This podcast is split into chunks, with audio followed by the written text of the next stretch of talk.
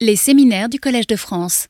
Donc le, séminaire suivant donc, va porter sur ce que nous a appris euh, l'ADN concernant l'histoire des humains. Donc si vous avez remarqué, euh, pendant mon cours, je vous ai très peu parlé quand même euh, des êtres humains. Et pourtant, euh, ces séquences d'ADN ont apporté énormément de choses sur notre connaissance de notre évolution et de notre origine.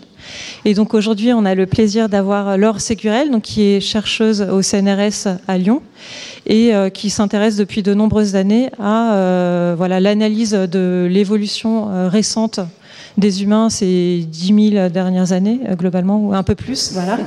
Donc, en lien avec euh, les changements d'alimentation, euh, notamment. Et donc, elle a étudié différentes régions de notre génome pour essayer de mieux comprendre comment nos ancêtres ont évolué et comment on arrivait à la diversité qu'on observe aujourd'hui dans les populations humaines. Donc merci beaucoup. Là. Merci. Oui. Donc, bonjour à toutes euh, et à tous. Je suis ravie d'être là dans cet endroit très, prestigieux. Donc, je vais commencer par remercier Virginie évidemment de m'avoir conviée à donner ce séminaire pour vous parler donc aujourd'hui de ce que nous a appris l'ADN sur l'histoire évolutive de notre espèce. Donc, ce sont des travaux surtout en, génétique des populations humaines. Euh, donc moi effectivement je travaille au laboratoire de biométrie et biologie évolutive à Lyon depuis deux ans et avant ça j'étais rattachée pendant dix ans euh, au laboratoire d'éco-anthropologie au musée de l'homme à Paris. La génétique des populations est une discipline qui vient euh, compléter euh, la paléontologie, qui est donc euh, l'étude des restes fossiles, et l'archéologie, qui est l'étude des vestiges passés, pour nous aider à retracer l'histoire évolutive des espèces et des populations à partir de données génétiques. Donc il s'agit de lire la séquence d'ADN d'individus, de un ou plusieurs individus, qui peuvent être contemporains ou anciens, donc des individus qui sont vivants ou décédés au moment où on les échantillonne, pour comprendre quelles forces évolutives en fait, ont entraîné euh, la diversité génétique observée. Donc là, par exemple, on voit euh, à l'œil qu'il y a un individu qui est légèrement plus différent des autres, euh, tout en bas, qu'il y a deux individus qui portent exactement les mêmes mutations. Donc à partir de ça, on va pouvoir construire des modèles et essayer de comprendre euh, quelle a été l'histoire évolutive qui a entraîné ces patrons de, de diversité. Donc le génome humain, euh, il est constitué de, de, 3 milliards de nucléotides, euh, 25 000 gènes environ, répartis sur 23 chromosomes, qu'on a chacun en deux exemplaires, puisqu'on a euh, chaque individu porte un chromosome euh, issu de son père et de sa mère. Et comme chacun des parents contient lui-même un chromosome issu de son père et de sa mère, euh, au final, on peut se voir chaque individu comme euh, pas uniquement un individu, mais vraiment une mosaïque de plein d'individus différents, de plein d'ancêtres différents. Euh, et donc, on peut se considérer comme une multitude d'individus qui nous racontent donc des histoires différentes, puisque chacun de nos ancêtres n'a pas forcément la même histoire à, à, raconter. Donc ça, je trouve que c'est vraiment euh, très puissant à quel point un seul individu humain euh, porte en lui de l'information collective en fait sur l'ensemble de sa population, voire de plusieurs populations euh, d'origine. Donc les forces évolutives euh, dont je vous parlais, celles qui vont nous intéresser, c'est celles qui vont euh, affecter la diversité génétique et donc, à contrario, vont nous permettre à partir de la diversité génétique d'inférer ce qui s'est passé dans notre histoire évolutive. Donc on peut les considérer en trois catégories. Les forces de mutation et de recombinaison, qui sont donc les forces qui créent de la diversité. Hein. Sans mutation, il n'y aurait pas d'évolution, on serait tous strictement similaires et il ne se passerait rien dans le temps. Euh, des forces qu'on appelle démographiques, qui euh, regroupent un ensemble de choses qui sont propres à la population. Donc, est-ce que la population est en expansion? Est-ce qu'elle est en contraction? Est-ce qu'elle bouge dans l'espace? Est-ce qu'elle se mélange avec d'autres populations? À quel point elle est isolée? Donc, ça, ce sont les forces démographiques qui vont affecter l'ensemble du génome. Tous les gènes, toutes les positions de notre génome vont être affectées de la même manière par ces forces démographiques. Et puis l'histoire adaptative, qui donc nous parle de la sélection naturelle, de à quel point certains gènes, certaines mutations peuvent nous permettre de mieux nous reproduire, de mieux survivre dans notre environnement. Et donc ces forces de sélection naturelle euh, n'affectent que certains gènes en particulier, donc elle a un effet local dans le génome. Euh, et c'est en contrastant ou en regardant le long du génome qu'on peut retrouver des endroits euh, du génome qui sont atypiques, qui ont des patrons de diversité différents du reste. Et donc sur ce genre de signature qu'on peut se baser pour inférer la sélection naturelle. Alors chez l'homme, mais pas que chez l'homme, euh, la culture est une force évolutive euh, extrêmement euh, importante, puisque à travers différents traits, le choix du partenaire, le système social, le régime alimentaire, énormément de caractéristiques culturelles vont influencer du coup le, les caractéristiques démographiques des populations et également les histoires adaptatives de ces populations dans un environnement local donné. Donc un petit mot sur les mutations. Euh, les mutations, elles arrivent, elles peuvent arriver de, deux manières différentes. Euh, soit ça va être un dommage physique ou chimique qui arrive euh, puisque l'ADN est dans un environnement qui peut être plus ou moins agressif, par exemple avec des, rayonnements UV, et donc s'abîmer avec le temps. Et donc au moment où ensuite cet ADN va être transmis aux cellules filles, il va pouvoir porter quelques erreurs qui sont donc les traces de cette détérioration dans le temps. Il y a aussi des erreurs euh, qui arrivent uniquement au moment où la cellule euh, se divise et que donc on doit répliquer notre matériel génétique. À partir d'une cellule, on en donne deux, donc il faut copier tout notre patrimoine génétique. Et donc il y a des erreurs tout simplement de recopiage. Donc ces deux types euh, d'erreurs, ces mutations, euh, elles peuvent arriver dans des cellules qui ne vont pas être transmises à la descendance. On parle de cellules somatiques. Ça peut avoir des, conséquences importantes, par exemple en termes de cancer. Mais quand ces mutations, ces erreurs arrivent dans les cellules germinales, qui vont donc devenir euh, nos gamètes et donc ensuite nos descendants, ces mutations sont transmises. Et donc c'est comme ça que l'évolution agit sur plusieurs générations. Donc nous, on s'intéresse là uniquement aux mutations qui ont été transmises à la descendance euh, par l'intermédiaire des cellules germinales. Alors ces mutations, euh, en moyenne, on peut se demander combien un individu porte de mutations par rapport à ses parents. Et donc, euh, chez, l'espèce humaine, quand on regarde à quel point un enfant est différent de ses deux parents, on a trouvé qu'en moyenne, un individu porte 70 nouvelles mutations que ses parents ne portaient pas. Donc on parle de mutations de novo, elles sont toutes neuves, et elles sont a priori propres à cet individu. Donc la, transmission de ces mutations est asymétrique entre père et mère, puisque la manière de créer les gamètes est différente entre hommes et femmes. Donc les femmes créent leurs gamètes au moment de leur vie fétale, elles stockent ensuite leurs futurs euh, ovules, et elles ne vont pas bouger dans le temps, elles ne vont plus se répliquer, et elles vont être distribuées de manière continue euh, au cours de la vie. Alors que chez les hommes, la production de gamètes est continue et perdure tout au long de, la vie. Et donc ça, ça fait qu'il y a plus d'erreurs qui sont transmises par les pères euh, que par les mères. Donc en moyenne, 15 mutations qui viennent de la mère et 55 euh, du père. Sauf qu'il y a un effet de l'âge qui est euh, assez prononcé chez, les pères, puisque plus euh, le père va être âgé, plus ses cellules vont avoir subi de, division cellulaire, et potentiellement plus elles vont avoir subi de dégradation due au temps qui s'est passé. Et donc le nombre de mutations n'est pas le même en fonction de si un parent a son enfant à 20 ans ou à 40 ans. Donc la plupart des mutations n'ont pas d'effet euh, sur le phénotype, sont neutres, ou alors si elles ont un effet, généralement c'est délétère et ça va tout simplement empêcher les gamètes de, bien se développer. Donc c'est pas forcément transmis avec, euh, ça ne veut pas forcément dire qu'il y a plus de pathologies ou de maladies génétiques si les parents sont, âgés. Donc ces, mutations, c'est un tout petit nombre hein, sur 3 milliards de paires de bases de notre génome, euh, mais c'est intéressant de voir qu'elles évoluent avec, elles changent avec l'âge des parents et en fonction du sexe. Donc ces mutations, elles sont fondamentales non seulement pour créer de l'évolution, mais également, comme euh, Virginie l'a dit, pour pouvoir euh, nous permettre de, dater les événements grâce au concept d'horloge moléculaire, puisque si on sait qu'il y a 70 mutations entre un parent et ses enfants, si je compare maintenant deux individus dans la population, je vais pouvoir calculer exactement combien de temps, combien de générations les séparent, et donc quel est leur dernier ancêtre commun génétique, et retracer euh, l'histoire des populations. Donc la génétique des populations, c'est une discipline qui n'est pas tout à fait nouvelle. Depuis les années 70, on a euh, construit une grosse base théorique avec euh, beaucoup d'attendus et de modèles pour essayer de comprendre euh, comment les allèles fluctuent en fréquence. Donc est-ce que des allèles vont augmenter, diminuer en fréquence, à quelle vitesse, dans quel cas, etc. Mais il y a eu quand même une grosse révolution en termes des technologies de, séquençage. vous voyez que les premiers génomes humains qui ont été obtenus en 2001, donc il y avait deux génomes humains qui ont été produits en 2001, ont coûté à peu près 300 millions de dollars, donc un gros investissement. Euh, pour une dizaine d'années pour arriver à avoir ce génome complet. Euh, et depuis, les coûts ne font euh, que descendre avec une, phase très abrupte de, réduction des coûts à peu près en 2007. Et aujourd'hui, on peut séquencer 4 génomes par jour pour un coût modeste de à peu près 600 dollars. Donc on n'est plus du tout dans les mêmes échelles de données, on n'est plus du tout dans les, dans les mêmes quantités de données et dans la manière non plus de les analyser, puisqu'aujourd'hui, il nous faut absolument des outils bioinformatiques pour arriver à traiter ces quantités extrêmement importantes de données. Donc en termes euh, de ces bases de données, on a dit 2001 les deux premiers génomes.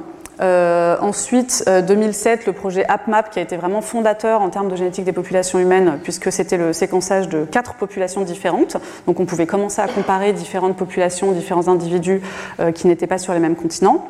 En 2010, encore une accélération avec ce projet de 1000 génomes avec 26 populations mondiales séquencées. Ensuite, on a fait euh, des, génomes anciens, on va en parler, de Néandertal et de. Et puis plus récemment, une base de données en 2017 de 127 populations. Donc là, encore plus de, grains en termes géographiques. Euh, sauf que pour cette base de données, il n'y a que deux individus par population. Donc c'est un petit peu moins informatif euh, que sur la base de données AppMap en fonction des questions qu'on veut poser. En parallèle, euh, les génomes des, primates euh, non humains étaient aussi euh, quelque chose qui était très, très intéressant. le chimpanzé a été le premier à être séquencé en 2005, donc c'est un génome qui a été très long à obtenir aussi, puisqu'en 2005 c'était encore des technologies, pas de nouvelles technologies de, séquençage. Et puis la liste des, espèces de primates qui s'accumulent, et en 2013, un des premiers jeux de données où on a de la diversité, plusieurs individus, gorilles, chimpanzés, bonobos. Donc là, on peut aussi commencer à faire de la génétique des populations à une autre échelle chez les primates euh, non humains.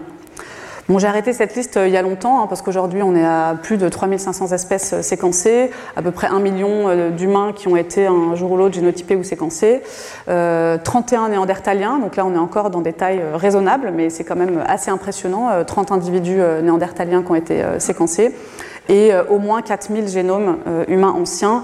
Donc par euh, anciens, on, inclut tout, hein, les individus qui n'étaient pas, vivants au moment de, l'échantillonnage, mais généralement ça va entre le Moyen Âge et la fin du paléolithique, le début du, néolithique. Donc en gros, entre 10 000 ans et il y a 2000 ans, c'est là où on a le plus de, données. Alors, qu'est-ce que toutes ces données qu'on a accumulées depuis un certain nombre de temps nous ont appris sur la place de l'humain au sein de ses cousins, les grands singes, autrement dit les hominidés? Donc on n'a pas attendu la génétique hein, pour euh, s'intéresser à euh, connaître les espèces qui étaient les plus proches euh, de l'espèce humaine et pour commencer à inférer des relations de parenté entre les espèces. donc ici on voit au 19e siècle, on représente déjà l'espèce humaine côte à côte avec gorilles, chimpanzés, orang-outans et gibbons. Il nous manque ici que le bonobo qui a été découvert en 1929. Euh, et Darwin déjà s'était amusé à, rébouiller cet arbre un peu phylogénétique pour essayer de voir euh, quelles étaient les relations d'apparentement. Et donc on voit qu'il avait placé l'humain euh, comme une espèce externe et qu'il avait regroupé ensemble gorilles et chimpanzés, orang-outans et les, et les gibbons ici au milieu qui s'était pas énormément mouillé. On voit que les, tailles de branches sont vraiment les mêmes. Donc, euh, il avait mis euh, l'humain à part et, les trois grands singes quand même euh, assez proches. Donc, déjà, la notion que les grands singes étaient un ensemble de primates qui ressemblaient plus à l'espèce humaine était, était déjà acquise. Donc, il n'avait pas du tout tort sur euh, quelles étaient les espèces qui sont nos plus proches cousins. Par contre, effectivement, euh, depuis, on a décentralisé un peu euh, l'humain dans tout ça, puisqu'il est totalement au milieu de la diversité de, ces autres espèces. Et donc, en réalité, l'espèce la plus proche de l'humain, c'est le chimpanzé et le gorille, comme vous le savez certainement, et se regroupent en fait ensemble, surtout les grands singes africains, avec l'espèce externe qui est là pour le coup le orang-outan et éventuellement le gibbon qui est encore plus externe, qui sont les grands singes asiatique. Alors en termes de nombre de chromosomes, on voit que l'humain est le seul à porter 23 paires de chromosomes, puisque les autres portent 24 paires de chromosomes. Euh, je ne vous ai pas représenté le gibbon, où là, pour le coup, le nombre de chromosomes varie énormément entre espèces, euh, et en pleine diversification de son nombre de chromosomes.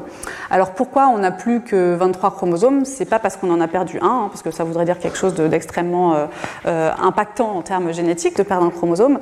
Non, c'est juste qu'il y a deux petits chromosomes, le 2A et le 2B, qui se sont fusionnés en un seul, le chromosome qui est du coup assez grand. Donc on porte exactement les mêmes euh, séquences, on arrive à tout relier les uns aux autres, mais on porte ce même matériel informatique sur un chromosome de moins, puisqu'il y en a deux qui ont fusionné en un seul. Donc on n'a pas perdu de, de chromosomes. En termes de divergence euh, génétique, donc un des, résultats était d'observer que l'espèce humaine euh, a 1,2% de divergence génétique avec chimpanzé ou bonobo. Hein, c'est exactement la même valeur puisqu'ils sont, euh, sont deux, espèces sœurs. Donc ça veut dire que quand on regarde les séquences génétiques, à peu près toutes les 100 paires de bases, on va trouver une différence entre un humain et un chimpanzé ou un bonobo. On voit que l'événement de spéciation avec le gorille a lieu et, pas, pas, très distante, euh, puisqu'on a seulement 1,6% de divergence avec le gorille, donc c'est quand même assez proche, 1,2, 1,6. Là, l'arbre n'est pas du tout à l'échelle, ne représente pas bien à quel point ces deux événements de spéciation euh, sont proches dans le temps. Et ils sont tellement proches dans le temps qu'en réalité, le quart de notre génome est plus proche du génome du gorille que du génome du chimpanzé. Et ça, c'est parce que ces deux événements de spéciation ont eu lieu de manière proche dans le temps et que donc euh, la totalité du génome ne raconte pas exactement la même histoire, avec un quart du génome qui est plus proche euh, du génome du gorille. Alors pour euh, traduire ces, pourcentages, euh, donc là ces pourcentages ici qui nous intéressent pour les traduire en temps, on a dit qu'on faisait appel au concept de l'horloge moléculaire. Et donc pour avoir euh, un temps en millions d'années entre deux espèces, il nous faut deux choses. Il nous faut le taux de mutation, savoir combien il y a de nouvelles mutations à chaque génération, et il nous faut le temps de génération. Donc traduire un nombre de générations en un nombre d'années, et pour ça il faut qu'on sache à quel âge en moyenne les individus font leurs enfants pour qu'on puisse transformer une génération en nombre d'années. Donc il y a de l'incertitude à la fois sur le taux de mutation. Ici, c'est ce qu'on voit de l'incertitude sur le taux de mutation, donc on ne sait pas très bien exactement où on est. Il y a aussi de l'incertitude sur les temps de génération, ce qui fait qu'on n'a pas une précision euh, extrêmement fine finalement sur ces temps en millions d'années qui peuvent varier euh, du simple au double. Euh, par exemple, là sur ce, sur ce résultat qui variait du simple au double quand on regarde la divergence entre, entre humains et orang-outans. Donc la raison pour laquelle on n'est pas euh, extrêmement précis dans ces temps en millions d'années, euh, c'est cette incertitude sur le taux de mutation qui, bien qu'on considère qu'il soit constant dans le temps, est lui-même soumis à, évolution et en l'occurrence on pense qu'il a légèrement ralenti euh, sur la lignée humaine, donc il n'est pas complètement constant à l'échelle de, ces espèces. Cependant, on peut quand même avoir une idée approximative des temps. si on ne chipote pas à quelques millions d'années près, on, on, voit que le chimpanzé et le bonobo ont divergé il y a un million d'années alors que l'humain a divergé de ces deux espèces il y a entre 6 et 8 millions d'années, et du gorille entre 9 et 12 millions d'années. Donc voilà, en termes d'ordre de grandeur, en gros, entre 5 et 10 millions d'années, on a divergé des autres euh, espèces de, primates africains, et par contre, par rapport aux primates asiatiques, c'est un peu plus ancien, 15 à 20 millions d'années. Donc si on s'intéresse maintenant à la lignée euh, humaine hein, qui a entraîné l'émergence d'Homo sapiens, on peut se poser la question de si cette émergence a été unique euh, ou multiple. C'est une des premières questions qui avait intéressé un peu les, généticiens euh, avec euh, le début des données génétiques, euh, puisqu'en fait en paléanthropologie, euh, on voit que depuis 30 000 ans, il n'y a plus qu'une seule espèce dominine sur Terre, c'est Homo sapiens, mais ce n'était pas le cas pendant la plus grande partie de notre passé évolutif. Hein. au contraire, la norme, c'était plutôt d'avoir une coexistence de plein d'espèces différentes, proches, plus ou moins proches. Et, le fait que depuis 30 000 ans, nous sommes les seuls à représenter l'espèce, le genre Homo sur Terre est plutôt atypique par rapport à, ce à quoi on pourrait s'attendre.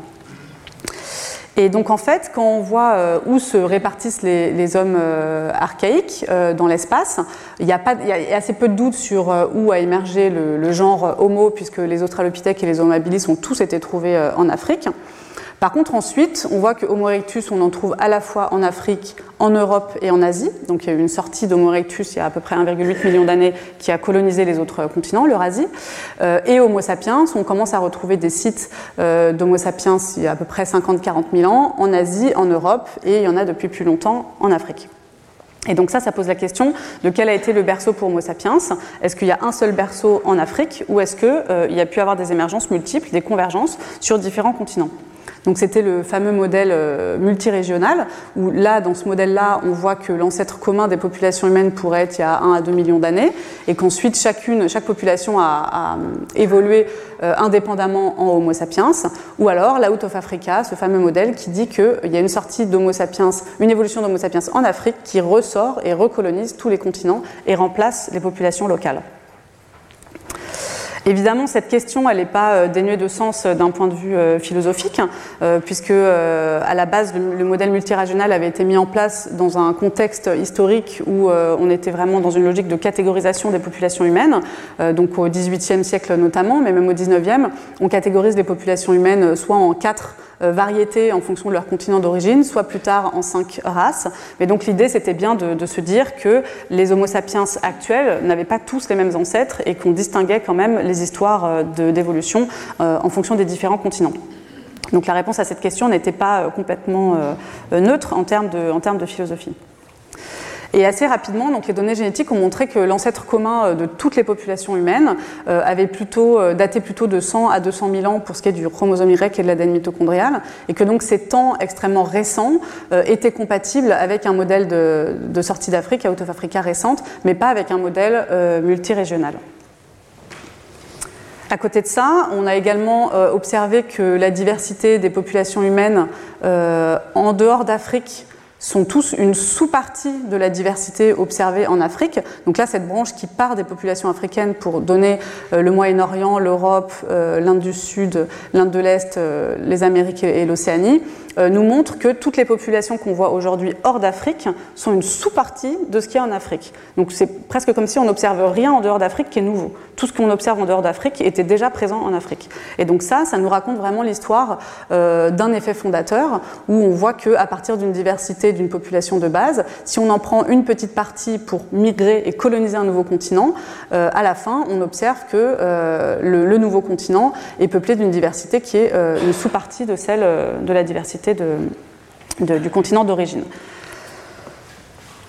Et donc, euh, effectivement, les, prédictions collent avec ce modèle où on voit qu'il y a une perte de diversité quand, on sort d'Afrique. Donc là, c'est les mêmes euh, catégorisations en fonction de, des zones, des grandes zones géographiques.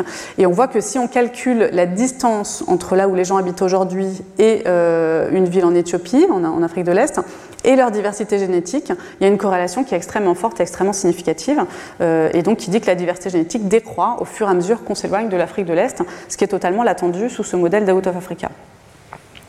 Donc ces différentes observations euh, soutiennent le modèle d'une origine afri africaine récente, avec donc l'émergence d'Homo sapiens il y a environ 250 000 ans, peut-être 300 000 avec des nouveaux résultats euh, au, Maroc, euh, et ensuite suivi d'effets fondateurs qui font qu'on réduit la diversité en dehors d'Afrique euh, au fur et à mesure des migrations qui ont été quand même assez rapides euh, de l'espèce humaine aux différents endroits de, la planète.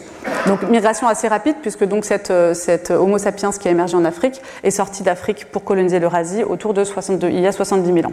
Quand même assez récent euh, aux yeux de, l'évolution. Et donc en fait, ce, mode de colonisation et à quel point notre espèce est récente fait qu'on a une diversité génétique qui est, très faible, euh, qui est même plus faible que certains de, nos cousins euh, rangs singes. Donc ici, on voit la hauteur des barres, c'est la quantité de diversité génétique, et il y a plusieurs individus. Donc on voit qu'il y a trois individus euh, africains qui ont une diversité génétique plus importante que les autres individus euh, non africains. Mais de manière générale, si on fait la moyenne de tous ces individus, on voit qu'on a une, une, diversité génétique qui est deux fois moins importante que notamment les chimpanzés de l'Ouest ou trois fois moins importante que euh, les orang-outans de Bornéo. Donc les humains euh, sont euh, une des espèces avec les bonobos qui ont aussi une diversité très faible du fait que eux aussi c'est une sous-partie des chimpanzés qui sont devenus une espèce à part. Euh, on a une diversité génétique faible qui est vraiment le signe de cette, cette origine très récente de notre espèce. Donc notre diversité, c'est 1 pour 1000. Donc ça veut dire que si je compare deux individus humains, euh, j'aurai une différence toutes les 1000 paires de bases. Donc c'est 10 fois plus que ce qu'on a euh, observé entre humains et chimpanzés. Donc c'est des chiffres relativement faciles à, se rappeler. 1% entre humains et chimpanzés, 1 pour 1000 entre deux humains. Et donc, euh, par quelle route est-ce qu'on a colonisé ces différents continents? Euh, Rapidement, donc la sortie d'Afrique, elle semble euh, s'être passée par ici il y a 70 000 ans. Assez rapidement, on colonise euh, tout un tas d'environnements euh, le long des côtes, euh, peut-être à cause de dépendance alimentaire, peut-être à cause de, de, similarités climatiques. Mais donc, on arrive finalement ici assez rapidement, plus que ce qu'on aurait pu imaginer, sachant que quand même toute cette aire géographique ici n'était pas des îles, mais bien immergée, puisqu'il y avait beaucoup plus d'eau qui était bloquée dans les calottes glaciaires et le niveau de la mer était beaucoup plus bas. Donc tout ça, ça se faisait facilement à pied.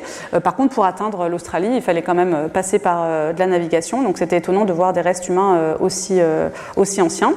Et en tout cas, le reste du continent eurasiatique, en gros, il y a 50 000 ans, se, se, repeuple, enfin, se peuple pour la première fois d'Homo sapiens. Et l'Amérique, évidemment, en dernier. Et donc, ce qui est particulièrement fascinant euh, d'imaginer, c'est que quand cet Homo sapiens euh, qui a émergé en Afrique sort d'Afrique il y a 70 000 ans euh, et qu'il pense qu'il va aller dans des territoires vierges et, nouveaux, quand il arrive, finalement, il n'est pas seul, puisqu'il rencontre Néandertal, qui lui a une aire de distribution surtout centrée sur l'Europe, mais quand même aussi au Proche-Orient, en Asie centrale et en Sibérie. Donc on peut imaginer une aire de répartition quand même assez large, surtout européenne, mais aussi ouest asiatique. Et donc, quand euh, Homo sapiens est sorti d'Afrique, euh, on peut évidemment se poser la question de comment ces populations, ces, ces espèces, euh, qui se ressemblent mais qui sont quand même aussi différentes, ont interagi. Donc la représentation de Néandertal, à la base, c'était pas très glorieux. Hein. On, avait vraiment représenté Néandertal comme une bête féroce et le plus loin possible de ce qu'on pouvait attribuer à l'espèce humaine. Et au fur et à mesure du temps, on adoucit notre vision de Néandertal, puisqu'on est bien obligé de, de, confronter à toutes les données, qui nous montrent que c'était une espèce avec une élaboration de système social tout aussi impressionnante que Homo sapiens. Et donc, de plus en plus, on le représente comme quelque chose d'assez proche finalement de l'espèce humaine. Donc, quelle a été la contribution euh, de cette espèce et d'autres espèces archaïques euh, à Homo sapiens? Donc là, on n'est plus dans le modèle multirégional, mais il y a quand même deux variantes, avec un modèle où, quand Homo sapiens sort d'Afrique, il remplace complètement euh, les populations locales, et un modèle, donc là, ben, 0% de contribution archaïque, remplacement total, et puis un modèle avec métissage, un modèle d'assimilation, où on peut avoir des contributions locales plus ou moins importantes de, des hommes archaïques vers Homo sapiens. Et donc la réponse à cette question a été, euh, euh, fortement... Euh, on, a, pu répondre à cette question grâce au séquençage du génome complet de Néandertal, qui a eu lieu en 2010, par l'équipe de Svante Pabo en Allemagne, qui lui a valu le prix Nobel de médecine l'année dernière. Et donc, grâce à ces données euh, génétiques, on a pu montrer qu'effectivement, il y avait bien eu mélange euh, entre Néandertal et Homo sapiens. Alors, pas en Afrique. Euh, en Afrique, il n'y a pas de traces d'ADN néandertalien, mais dans toutes les populations hors Afrique, il y a un certain pourcentage, entre 1 et 3% d'ADN néandertalien dans nos génomes. Et donc, a priori, le modèle le plus probable, c'est un modèle de métissage au Proche-Orient, au moment où les populations d'Homo sapiens sortent d'Afrique. Elles rencontrent tout de suite du Néandertal, dans vraiment la partie la plus au sud de son aire de distribution, euh, et se mélangent. Et il y aurait deux endroits de mélange, un plus à l'est de l'Europe et un plus au Proche-Orient, euh, avec des populations néandertaliennes légèrement différentes. Donc là, on a pu mettre en évidence qu'il y avait eu au moins deux endroits où il y avait eu clairement euh, un métissage. Mais l'histoire ne s'arrête pas là, euh, puisque la grande famille euh, s'agrandit euh, suite au séquençage en 2010 d'un ADN d'abord mitochondrial et puis ensuite le séquençage du génome nucléaire en 2012 d'une toute petite phalange, vraiment un bout d'os extrêmement petit, qui a été trouvé dans la grotte de Denisova, donc en Sibérie, là où il y avait aussi des Néandertals et qui datait d'il y a 50 000 ans. Et en fait, dans cette grotte, au début, c'est une dent qui a été trouvée qui correspondait ni à Homo sapiens ni à Néandertal donc euh, des soupçons sur euh, d'où provenait cette dent. Et le séquençage de ce tout petit bout de, phalange euh, minuscule a montré une nouvelle espèce, l'espèce de Denisova, qui est une espèce sœur de Néandertal, ici à tous les Néandertaliens, mais on voit quand même qu'elle est assez distante. Hein, c'est pas non plus, il y, a eu un temps d'évolution assez important entre Denisova et Néandertal, et ces deux espèces sont externes par rapport aux populations d'Homo sapiens. Donc c'est une autre espèce archaïque qui a priori cohabitait au même moment au moins euh, dans cet endroit-là. Mais donc c'était vraiment intéressant parce qu'on ne connaissait rien d'autre sur cette espèce que son ADN. On avait une toute petite bout de phalange qui pouvait nous montrer que c'était une espèce euh, assez robuste. Euh, mais à part ça, on connaissait, on connaissait tout son génome, mais rien d'autre. Donc c'est normalement un peu dans l'autre sens. On, généralement, on connaît mieux les, fossiles et les ossements que, l'ADN. Et là, ça a été le cas où, c'était du coup dans l'autre sens. Donc évidemment, on se également posé la question euh, est-ce que Denisova a contribué euh, à Homo sapiens? Et là encore une fois, la réponse est oui, avec une contribution euh, principalement au niveau de l'Océanie et, de ces îles là du, sud-est. ce qui est assez étonnant puisque je vous ai dit que Denisova, on l'a trouvé ici en Sibérie dans une grotte, donc pas du tout dans le même climat, ni dans les mêmes aires géographiques. Donc de là, deux possibilités. Soit euh, l'espèce qui a contribué euh, à ce qu'on retrouve ici euh, dans, le génome de ces individus n'est pas réellement Denisova, mais une espèce proche. Et du coup, comme c'est le meilleur proxy, nous, on a l'impression que ça vient de Denisova, mais en fait, c'est autre chose qu'on n'a pas encore décrit. Soit Denisova avait une aire de répartition qu'on connaît très mal, hein, de toute manière, et qui allait beaucoup plus au sud que ce qu'on pensait. Et ça tend peut-être à aller vers cette deuxième hypothèse, puisque entre-temps, il y a eu une, une, mandibule qui a été attribuée à Denisova au Tibet, euh, donc quand même déjà un peu plus au sud que là où on l'a trouvé à la base, et très récemment une molaire qui, euh, point d'interrogation, peut-être appartient à Denisova euh, au Laos. Donc en fait, il serait possible que cet homme, cette espèce archaïque qu'on connaissait très mal, ait eu une aire de répartition assez large et qui puisse effectivement aller jusqu'à jusqu'à l'Océanie. Donc en résumé pour cette partie-là, beaucoup de métissage euh, complexe dans plusieurs directions, euh, donc principalement de Néandertal vers les ancêtres des populations euh, non africaines à hauteur de 1 à 2 de Denisova vers l'ancêtre des populations océaniennes entre 3 et 6% donc un peu plus, et puis aussi du métissage entre Denisova et Néandertal, avec notamment un individu qui a été séquencé et montré comme un hybride de première génération, avec un parent néandertalien et un parent denisovien. Donc il y avait du mélange de toutes ces populations qui ont cohabité pendant un certain nombre de dizaines de milliers d'années euh, en Eurasie et potentiellement de la même manière en Afrique. Euh, le problème, c'est qu'en Afrique, on a une beaucoup moins bonne conservation de l'ADN, euh, les sols étant acides et la température étant ce qu'elle est. il y a une vision qui est extrêmement biaisée pour ce qui se passe dans l'Europe et l'Asie du Nord, puisque c'est là où on arrive le mieux à conserver des squelettes et surtout de l'ADN. Donc on peut trouver qu'il y a des espèces euh, inconnues qui ont aussi contribué à partir des, signaux génétiques. Euh, et c'est aussi très certainement le cas que les populations africaines ont interagi avec euh, des espèces archaïques en Afrique, mais on n'en aura pas forcément la signature génétique. Donc on se situe ici entre 2 et 6% donc un remplacement qui n'est pas total, avec un métissage quand même, euh, qu'on considérera comme plus ou moins important en fonction de notre perception des choses. 2 à 6 c'est pas, voilà, pas négligeable, euh, mais ça a quand même entraîné, euh, enfin entraîné non, mais bon, in fine, aujourd'hui il n'existe plus qu'une seule de ces deux espèces, mais qui a pris quand même un petit peu de, contribution génétique de ces espèces archaïques. Donc cette question de continuité génétique, euh, je la trouve particulièrement euh, intéressante, euh, d'essayer de réfléchir à partir du moment où une population arrive dans un nouveau lieu. Là, si on réfléchit aux populations d'Homo sapiens qui sont sortis d'Afrique et qui arrivent en Europe il y a 50 000 ans, est-ce que aujourd'hui les gens qui habitent en Europe sont les descendants directs de ces populations de chasseurs-cueilleurs d'il y a 50 000 ans? Ou donc est-ce qu'il y a une continuité génétique? Ou est-ce que finalement il n'y a aucune continuité génétique?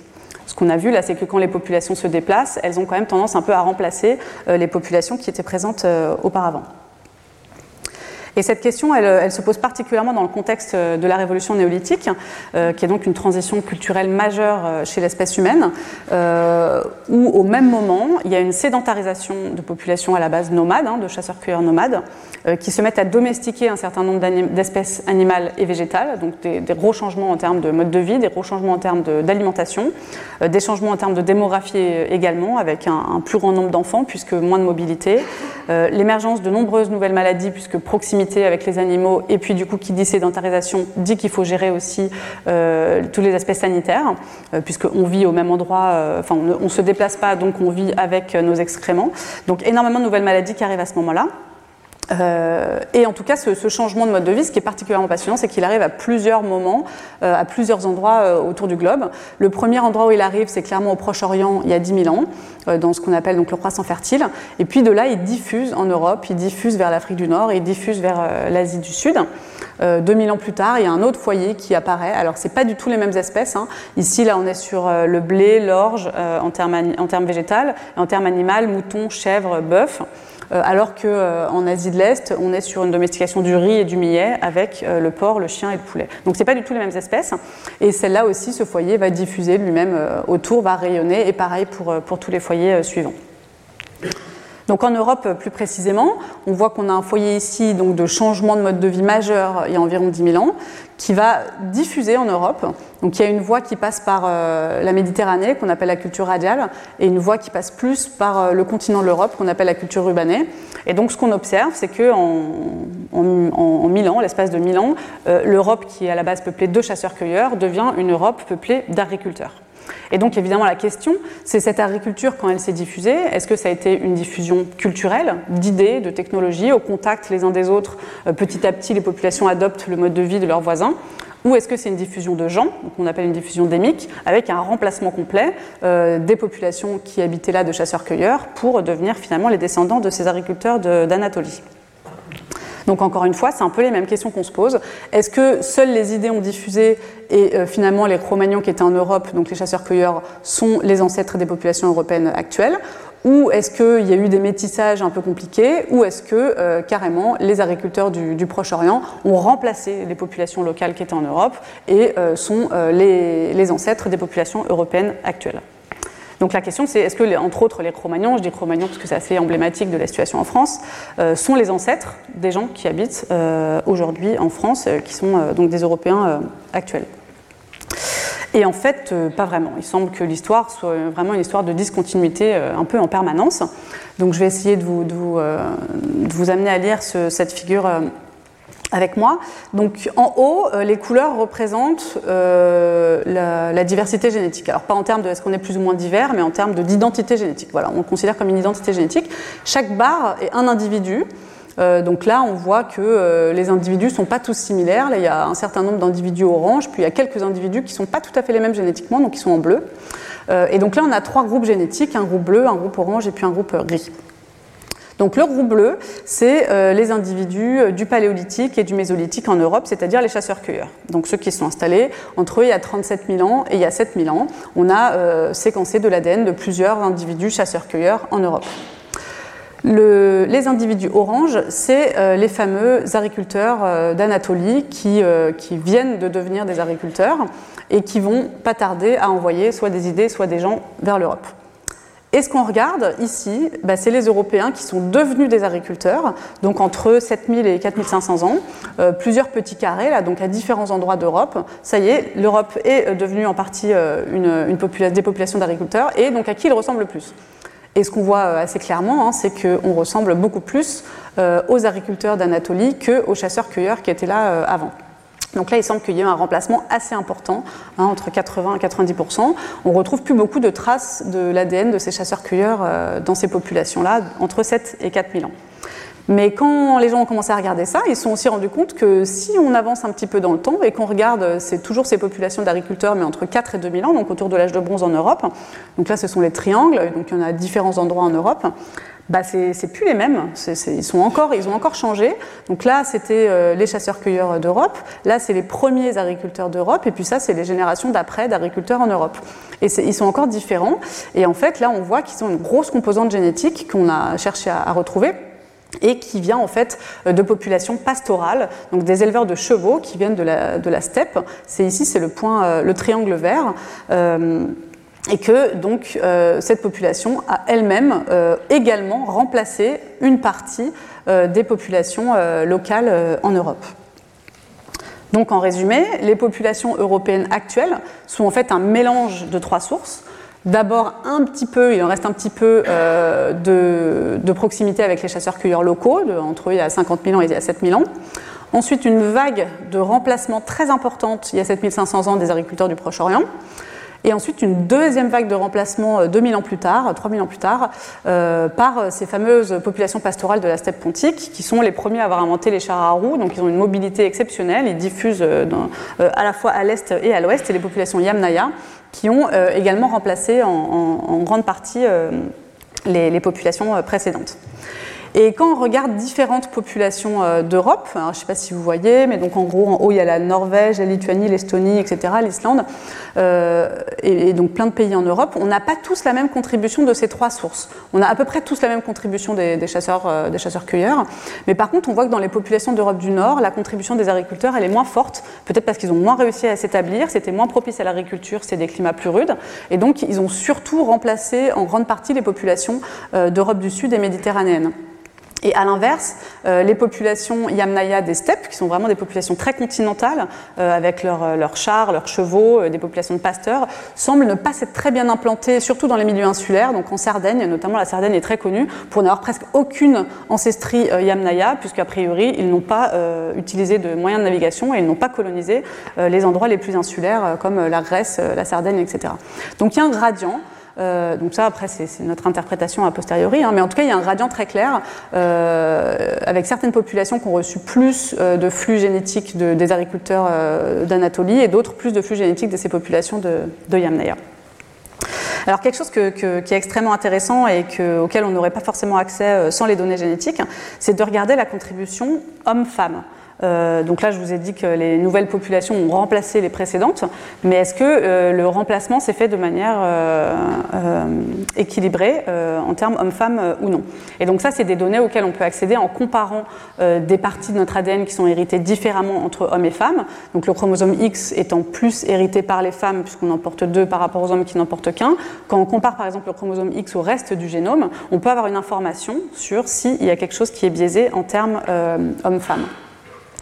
Et ce qu'on voit, c'est que la vague de remplacement des agriculteurs euh, du néolithique, elle est assez euh, équilibrée. Hein. On a 97% des hommes qui ont contribué à ce qu'on voit en Europe, 87% des femmes qui ont contribué à ce qu'on voit en Europe. Donc en gros, c'est vraiment une population qui se déplace, qui colonise des nouveaux territoires, qui remplace ceux qui étaient là avant, mais elle se déplace euh, autant avec ces hommes qu'avec ces femmes. En tout cas, c'est une, interprétation possible. Alors que ce qu'on voit pour les Yamnaya, c'est une contribution euh, disproportionnée euh, des hommes euh, par rapport aux femmes. Donc 49% des hommes ont contribué à ce qu'on voit aujourd'hui en Europe et seulement 2% des femmes d'origine Yamnaya ont contribué à ce qu'on voit aujourd'hui en Europe. Donc là, on peut émettre un modèle plus de conquête ou un modèle d'expansion plus guerrière, étant donné que dans ces populations, la les, inégalités hommes-femmes étaient très fortes et que donc les hommes contribuaient majoritairement euh, aux efforts de guerre par rapport, euh, par rapport aux femmes. Donc ce qu'on peut imaginer, c'est qu'effectivement là, on n'est pas dans une logique de population qui se déplace, mais plutôt dans une logique de conquête. Donc on a parlé un petit peu euh, de, choses assez anciennes, de choses euh, plus récentes mais quand même un petit peu anciennes. Et donc on peut maintenant euh, faire vraiment un zoom sur la diversité génétique qu'on observe aujourd'hui sur la planète. Là en plus c'était un zoom un peu en Europe du fait malheureusement des, des biais qu'il y a en termes d'échantillonnage. mais donc on peut se reposer quand même cette question qui a été posée pendant, pendant longtemps de la diversité des, des, populations humaines. Je vous ai déjà montré cet arbre. Et donc là ce qu'on voit c'est que les individus ont été coloriés en fonction de leur appartenance géographique, hein, donc population africaine, du Moyen-Orient, européenne, Inde du Sud, euh, Asie du Sud, Asie de l'Est, euh, Amérique et Océanie. Et on voit qu'il y a une bonne correspondance entre génétique et géographie. Hein. Plus les individus euh, sont proches géographiquement, plus ils se ressemblent génétiquement. Et donc ça, ça a pendant longtemps alimenté ce débat sur est-ce qu'il existe des, groupes, des clusters? Est-ce que finalement on peut dire qu'il y a euh, sept groupes humains, qui seraient par exemple ces sept couleurs-là? Euh, Ou est-ce que c'est un continuum et qu'on ne peut absolument pas catégoriser les, les individus, les populations dans des, dans des catégories figées? euh, et cette euh, corrélation entre la distance géographique et génétique, elle se retrouve aussi à, échelle beaucoup plus locale. Hein. Ici, je vous montre donc un, résultat euh, majeur de, 2008, où donc chaque lettre, c'est un individu avec son pays d'échantillonnage. Donc ES, c'est des individus échantillonnés en Espagne, IT en Italie, etc. Et donc là, sur ce graphique, plus les individus sont proches, plus ils se ressemblent génétiquement. Donc ce qu'on voit, c'est que tous les individus qui ont été échantillonnés en Espagne et au Portugal, bah, ils se ressemblent beaucoup, ils sont tous au même endroit du plot, alors que les individus qui ont été échantillonnés en France et en Allemagne sont plutôt par là, les individus échantillonnés en Angleterre sont là, les Italiens euh, ont un beau gradient euh, Italie du Nord, Italie du Sud, Europe de l'Est, etc. Donc en gros, euh, il y a une corrélation génétique géographique qui est extrêmement forte. Et ça, ça découle du fait qu'on choisit de manière préférentielle les gens avec qui on va s'apparenter, avec qui on va se, marier euh, et, faire des descendants euh, dans une certaine proximité géographique. Généralement, on va piocher son conjoint pas très très loin. Euh, et donc, ça, crée cette corrélation entre génétique euh, et, géographie. Alors, avec le seul bémol que là, ils ont pris que des individus dont les quatre grands-parents étaient quand même issus de la même région pour ne pas être euh, embêtés par euh, tous les flux de, gènes récents qu'on connaît dans le contexte de, mondialisation. Donc, en gros, c'est une, image qui reflète ce qu'il y avait il y a deux générations, donc à la, génération de, mes grands-parents, de, regarder cet effet de la proximité géographique sur la proximité génétique. Donc il y a beaucoup d'informations euh, dans la génétique sur, euh, sur l'origine géographique. Et donc là, encore une fois, à cette échelle-là, on peut se poser la question de est-ce que ça a un sens de, regrouper les individus euh, ensemble ou pas? Et d'ailleurs, il y a tellement d'informations euh, dans les données génétiques qu'il y a eu beaucoup de boîtes qui se sont emparées de cette question-là euh, et qui permettent, euh, moyennant la somme de 100 à 200 dollars, ça, diminue encore régulièrement, de pouvoir vous donner votre origine géographique, que souvent on confond avec origine ethnique. et donc, en gros, si vous donnez un échantillon de salive, on vous dit très précisément quel est votre pourcentage de votre génome qui vient d'ici et de là quand on compare à d'autres gens qui habitent sur Terre aujourd'hui. On ne va pas vous dire, enfin si, il y a le pourcentage de Néandertal aussi même. Euh, donc euh, voilà, pour dire qu'il y, y, a une petite confusion entre euh, les messages de génétique des populations qui disaient on est tous pareils, tous parents, tous différents, pas de différence, etc. Et puis le fait qu'il y ait une information quand même très, très, enfin, une grosse quantité d'informations dans les données génétiques, qu'on voit que les, individus se regroupent par, par zone géographique et qu'on voit qu'on est capable même de savoir si vous venez plutôt d'Espagne ou de France à partir de, votre ADN. Donc il y, y a cette petite confusion que j'aimerais éclaircir si, si possible. Et je pense que euh, un des arguments les plus forts pour, euh, pour dire que la catégorisation des populations humaines n'est pas quelque chose de pertinent, c'est vraiment la manière dont se répartit la diversité génétique. Donc là, c'était cette même étude là qui regardait les 52 populations au niveau mondial avec les sept regroupements géographiques. C'est les sept couleurs qu'on a vues tout à l'heure sur l'arbre. Et donc quand on regarde la diversité génétique, on voit qu'il y a 94% de la diversité génétique qui s'explique par des différences entre deux individus pris au hasard dans la même population. Donc l'écrasante majorité de la diversité génétique, elle est due entre deux personnes qui sont dans le même village. Et en fait, on rajoute euh, uniquement 6% de cette euh, diversité euh, génétique, de cette variance, quand on compare des individus qui ne sont pas dans la même population. Donc, euh, représenté différemment, euh, je vous ai dit que donc, entre deux individus humains pris au hasard, il y a 1 pour 1000 de différence. Vu qu'il y a 3 milliards de paires de bases, ça veut dire 3 millions d'endroits dans le génome où on diffère d'un individu à un autre. Et sur ces 3 millions de différences, en fait, il y en a 2 820 000 qui, sont, qui vont être observés entre deux individus de la même euh, population.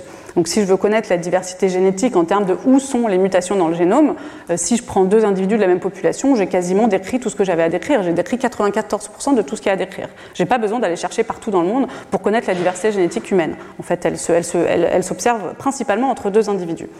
Mais quand même, il y a 2% et 3% de, de, diversité qui est due à des différences intracontinentales et intercontinentales. Et donc ça, ça me donne quand même 70, millions, 70 euh, 000 et 108 000 positions qui diffèrent euh, uniquement entre individus qui ne sont pas dans la même population ou pas sur le même continent. Donc, l'information, elle est là. Là, il y a beaucoup d'informations en fait sur euh, d'où vous venez et sur pour pouvoir regrouper des individus en fonction de leur origine géographique. Mais c'est pas pour autant que la diversité génétique est, est structurée. Et en fait, quand on compare par rapport aux autres espèces de primates, chez l'homme, c'est très très faible. Euh, c'est donc ce qu'on a vu là, 5-6% par rapport aux chimpanzés et aux gorilles. Et donc ce, pourcentage là, de différence due euh, à, des, à, des, différences entre populations est très faible, ce qui nous montre que l'espèce humaine est, très homogène et faiblement structurée, ce qui de toute manière colle bien avec le fait qu'on est une espèce récente qui est sortie d'Afrique il n'y a pas longtemps et qui n'a pas eu le temps d'accumuler beaucoup de différences entre continents. Ça fait que 50 000 ans qu'on est sur les continents différents, et donc ça, c'est pas énormément de temps étant donné le temps de génération humain. Mais ces différences, elles nous intéressent. Alors moi, euh, pas trop pour euh, faire euh, des approches de 23andMe, de, connaître votre origine géographique, mais elles nous intéressent pour savoir est-ce qu'il n'y aurait pas des différences entre populations qui pourraient être dues à la manière dont les populations se sont adaptées à leur environnement. Donc, ils se sont adaptés de manière locale à leur environnement. On peut penser qu'on va trouver des traces de ces adaptations dans ces mutations à fréquences différentes entre populations. Donc ce serait trop long pour euh, tout vous raconter, je vais vous prendre deux, exemples, mais je vous ai quand même listé un peu où on en est de, la compréhension de comment euh, Homo sapiens s'est euh, adapté à son environnement. Donc il y a des, adaptations à l'environnement climatique, notamment des adaptations à la quantité de rayons UV du soleil, on va en parler un petit peu. Il y a des adaptations à l'altitude, alors qui sont extrêmement intéressantes parce que c'est un cas d'évolution convergente où les populations au Tibet, les populations au Pérou et les populations en Éthiopie se sont adaptées différemment au manque d'oxygène en altitude élevée. Donc ils ont utilisé dans certains cas les mêmes gènes, mais dans d'autres cas pas, en tout cas pas les mêmes mutations, euh, pour arriver à, résoudre le problème du, manque d'oxygène. Il y a eu des, adaptations au climat particulièrement froid dans les populations euh, sibériennes, avec une répartition différente euh, de la masse graisseuse. Euh, il y a eu des environnements, donc là c'est plutôt quand on a colonisé les nouveaux continents, mais il y a eu aussi des, adaptations à l'environnement alimentaire qui a changé, comme je vous ai dit, seulement il y a 10 000 ans avec la transition néolithique. Donc adaptation au fait de consommer du lait, euh, qui est arrivé euh, avec la, transition néolithique, les céréales également avec la transition néolithique, une adaptation à la grande quantité de graisse animale chez les populations du Groenland, parce qu'ils ils mangent tellement de graisse animale que s'ils n'avaient pas cette adaptation, ils auraient énormément de cholestérol dans le sang. En fait, on, on observe qu'ils ont une quantité de cholestérol assez basse dans le sang. Ils n'ont pas du tout de maladie euh, cardiovasculaire, ce qui avait beaucoup étonné les Américains qui se demandaient comment ils pouvaient manger autant de gras et être en bonne santé. Ils ont des adaptations génétiques euh, qui permettent effectivement de, baisser euh, la manière dont on transforme la graisse et donc de, mettre un influx de graisse doux dans le sang et pas d'avoir une quantité de cholestérol qui décolle quand ils mangent de la graisse animale. On a eu aussi une adaptation euh, au fait de consommer l'alcool, qui date aussi a priori de la transition néolithique. Et puis, euh, évidemment, hein, la plupart des pressions de sélection sur le génome, c'est quand même dû aux pathogènes. C'est eux qui ont quand même la plus grande capacité de nous faire ou non survivre dans un environnement. Et donc là, c'est des exemples que d'adaptations locales hein, qui, sont différentes entre populations humaines. Mais quand on regarde le génome de manière générale, c'est bien les pathogènes qui ont la plus forte influence euh, sur nos adaptations. Donc Plasmodium et Trypanosoma en Afrique, avec donc le paludisme et la maladie du sommeil, Vibrio choléra en, Asie, et puis j'ai mis immunité de manière générale parce qu'il y a plein d'exemples d'adaptations où on ne peut pas montrer du doigt un pathogène, mais qu'on sait qu'il y a eu des adaptations sur, de manière générale, notre, notre immunité. Il y a aussi des choses qu'on ne comprend pas. Hein. Souvent, on parle de ce qu'on comprend, mais il y a aussi des choses qu'on ne comprend pas bien. Euh, notamment, il y a eu des adaptations au niveau de la taille pour être plus petit ou plus grand en fonction des populations. C'est pas très clair euh, quel est l'intérêt d'être plus grand ou plus petit. Est-ce que c'est de la sélection par l'environnement ou est-ce que c'est de la sélection sexuelle, c'est-à-dire par le choix du conjoint? Il y a un signal aussi très fort de sélection naturelle en Asie de l'Est sur un trait qui est associé à l'épaisseur des cheveux. On s'est rendu compte que c'était aussi une mutation qui était associée à la répartition des glandes sudoripares, donc la manière dont les individus transpirent en Asie de l'Est, mais on n'a aucune idée de pourquoi euh, cette mutation a été euh, sous aussi forte pression de sélection en, Asie de l'Est. Et donc moi je vais vous parler rapidement euh, d'adaptation au niveau du soleil et de la consommation de lait. Alors je prends ces deux exemples parce que finalement, euh, ces deux exemples où, euh, où, il y avait des découvertes euh, inattendues, on ne s'attendait pas forcément. Pour le, cas de la couleur de peau, donc vous n'êtes pas sans savoir qu'il y a des couleurs de peau variées autour du globe, qui corrèlent avec les latitudes proches de l'équateur, mais pas parfaitement non plus. Hein. On pourra en reparler, ça vous intéresse. Pourquoi ici les couleurs de peau ne sont pas plus foncées? Mais donc en tout cas avec des couleurs de peau assez foncées quand même autour de l'équateur, et puis des couleurs de peau plus claires, plus on, on se rapproche des latitudes Donc, pourquoi avoir une, peau foncée dans les régions ensoleillées? A priori, ça, protège euh, contre l'action forte euh, des rayonnements UV du soleil. On peut imaginer que ça protège contre le cancer de la peau, mais bon, c'est pas quelque chose qui doit avoir une forte pression sur notre survie. Euh, mais quand même, le, fait que les rayons UV puissent pénétrer profondément dans la peau a un effet sur la photolyse des, des folates, et ça, c'est assez délétère en termes développementaux. A l'inverse, pourquoi avoir une peau claire dans les régions peu ensoleillées Parce qu'on pourrait imaginer qu'on ait gardé la peau foncée partout. Euh, parce que justement, quand il y a très peu de rayonnement UV, on a besoin de laisser passer les rayonnements UV dans notre peau pour pouvoir faire une synthèse cutanée de vitamine D. Euh, et si on n'a pas suffisamment de vitamine D, du coup, on a des problèmes de rachitisme, de développement osseux et aussi de réponse immunitaire. Et donc, ce qui était, euh, oui, alors donc c'est encore un cas d'évolution convergente. Ce qu'on voit, c'est qu'il y a une mutation ici qui est presque fixée en Europe et en Asie du Sud qui éclaircit la peau une autre mutation ici qui éclaircit la peau en Europe, une mutation qui éclaircit la peau seulement en Asie de l'Est, et puis une mutation qui éclaircit la peau qui est commune à tout le continent eurasiatique. Donc ça, pour rejoindre euh, ce dont vous parlez Virginie sur le nombre de chemins euh, évolutifs, on voit qu'on a plein de chemins différents pour éclaircir sa couleur de peau. Et en l'occurrence, les populations européennes et asiatiques n'ont pas pris les mêmes chemins pour éclaircir leur couleur de peau, ce qui explique qu'ils n'ont pas exactement la même couleur de peau, mais ils les ont euh, tous les deux éclaircis de manière convergentes quand même parce que certains gènes sont en commun et puis dans certains gènes, des fois, ce n'est pas les mêmes mutations, mais on utilise les mêmes voies de signalisation. Ce qui était étonnant sur la couleur de peau, c'est que quand on a dit tout ça, on imagine que en fait, quand Homo sapiens a colonisé l'Europe, il était dans des latitudes élevées, bon, bah, sa peau a commencé à s'éclaircir la présente sélection devait avoir à peu près 50 000 ans. Ça paraît logique puisque euh, du coup, si c'est lié à l'ensoleillement, il était déjà dans, une Europe moins ensoleillée. Et en réalité, les, séquençages d'ADN anciens euh, nous ont montré que la fréquence de la mutation qui éclaircit principalement la peau euh, était pas en fréquence très élevée, donc euh, entre 30 et 50% seulement, dans les populations de chasseurs-cueilleurs et dans les premiers agriculteurs euh, en Europe. Et elle augmente en fréquence euh, assez tardivement, en fait seulement il y a 4-5 000 ans, euh, ce qui nous fait dire qu'il y a eu un changement de la manière de représenter les hommes préhistoriques dans, la région les hommes et les femmes préhistoriques, avec en fait la conséquence qu'on pense que maintenant ces, populations avaient une couleur de peau plus foncée que ce qu'on pouvait imaginer au, préalable. Alors pourquoi est-ce qu'on a attendu 5000 ans pour, pour éclaircir la peau? Et eh bien en fait on pense que c'est parce qu'il y a une interaction avec l'alimentation Tant que les populations étaient chasseurs-cueilleurs, elles avaient suffisamment de vitamine D dans leur alimentation euh, pour ne pas avoir de problème de déficit de vitamine D. Et par contre, quand on cumule un ensoleillement faible avec une alimentation d'agriculteurs qui est quasiment exclusivement à base de céréales, qui n'est pas très diverse en fait hein, d'un point de vue alimentaire, euh, là on se retrouve avec un, problème de vitamine D et c'est notamment ce qu'on voit aussi euh, au niveau des squelettes où il y a énormément de rachitisme et des déformations osseuses qui arrivent au moment du néolithique en Europe. Donc en fait la pression de sélection pour éclaircir la peau, elle date pas du moment où on a colonisé l'Europe, mais elle date du moment où on a changé notre alimentation. Alors la persistance de la lactase, j'en avais déjà parlé une fois, j'avais la chance de pouvoir en parler au Collège de France. Je vais juste en parler très rapidement, encore une fois plus pour les choses qui sont euh, étonnantes que les choses qui sont attendues, parce que je trouve que c'est plus intéressant. Euh, donc vous n'êtes peut-être pas sans savoir qu'il y a certains individus qui savent digérer le lait. Euh, par le lait, on entend le lactose dans le lait. Donc ils sont ce qu'on appelle lactase persistant. Et donc quand ils boivent du lait, ils arrivent à avoir un apport de sucre.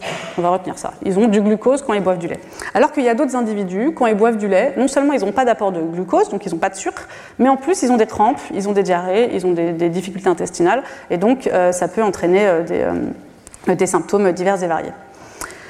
Quand on regarde euh, est-ce que les individus sont principalement lactase persistant ou non lactase persistant, plus ils sont rouges, plus ils sont lactase persistants, plus ils sont bleus, moins ils le sont. Donc en gros, de manière générale, euh, tout le monde est plutôt bleu.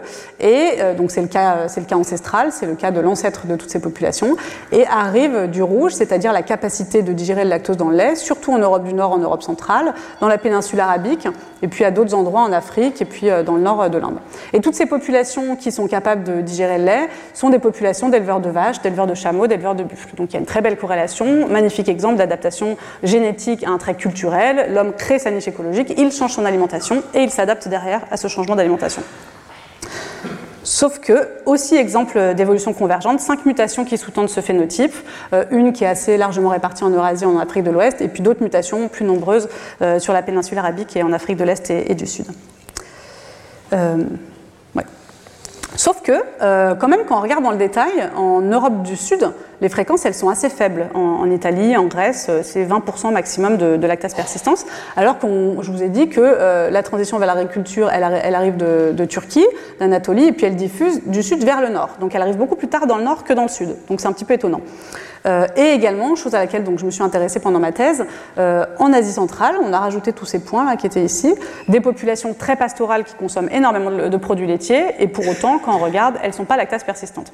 Donc il y a des exceptions à la règle qui, sont intrigantes.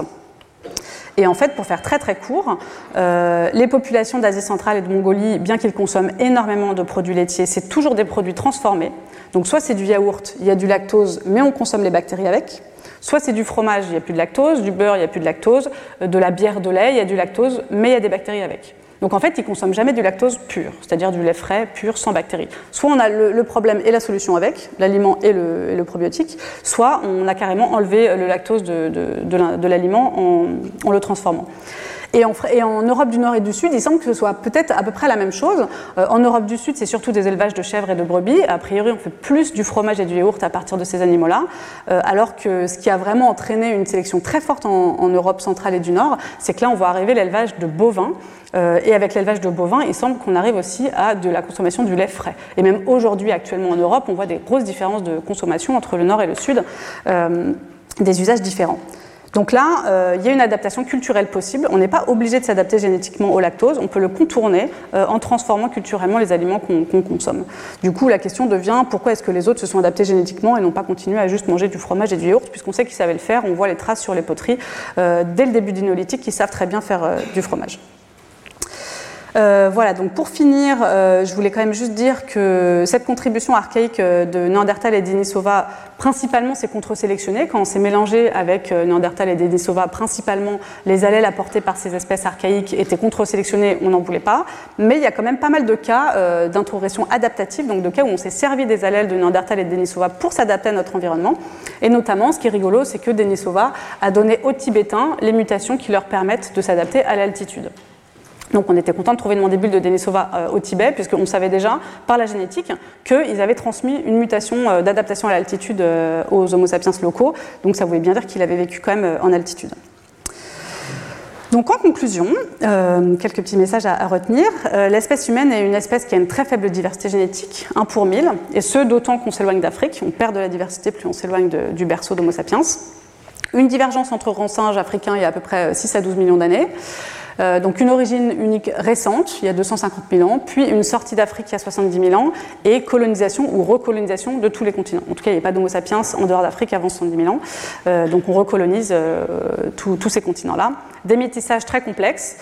Et nombreux, et en fait très peu de continuité génétique dans le temps, ce qui me fait dire que l'histoire humaine est faite de migration et de mélange, et que nous sommes toutes et tous des métis, juste à un certain nombre de générations différents. Certains récemment, d'autres de manière plus ancienne, mais en gros, il y a, il y a, 4000 ans, de toute manière, toutes les populations sont déjà métissées entre différentes sources locales. Donc il existe bien des différences génétiques, hein. il n'est pas question de les nier, ces différences. Il y a des différences génétiques entre individus principalement à 94%, mais entre populations aussi à 6%, ce qui permet d'inférer l'origine géographique des gens. Mais si je vous demande combien il y a de couleurs de peau sur Terre, je pense que vous serez bien euh, en mal de, me répondre à cette question, parce que c'est pas parce qu'il y a de la diversité qu'on peut catégoriser et qu'il est pertinent de la catégoriser. Et je pense que pour la diversité génétique, c'est la même chose. Il y a de la diversité, mais la catégoriser n'est pas pertinent au vu de comment la, variance se répartit. Euh, Homo sapiens s'est adapté localement à beaucoup de choses et souvent avec de l'évolution convergente, hein, le lait convergence, euh, altitude convergence, couleur de peau convergence. Donc euh, effectivement, ça rejoint ce que disait Virginie. Il semble y avoir un nombre de chemins assez limité pour arriver à s'adapter à, son environnement. Et la diversité archaïque était principalement délétère, mais nous a aussi permis de nous adapter, bien que vous ayez peut-être entendu que Néandertal nous a légué notre allèle de susceptibilité au SARS-CoV-2, donc on s'en serait bien passé. Mais voilà, c'était certainement avantageux à l'époque et aujourd'hui ça ne l'est plus. Je voudrais juste remercier mes collègues euh, à l'unité d'éco-anthropologie à Paris au Musée de l'Homme, euh, notamment Evelyne Neyer qui a fait euh, certains ouvrages de vulgarisation que je vous conseille si vous êtes intéressé à aller plus dans le détail, et également mes collègues au LBBE à Lyon qui vont collectivement contribuer à cette présentation. Voilà, merci pour votre attention.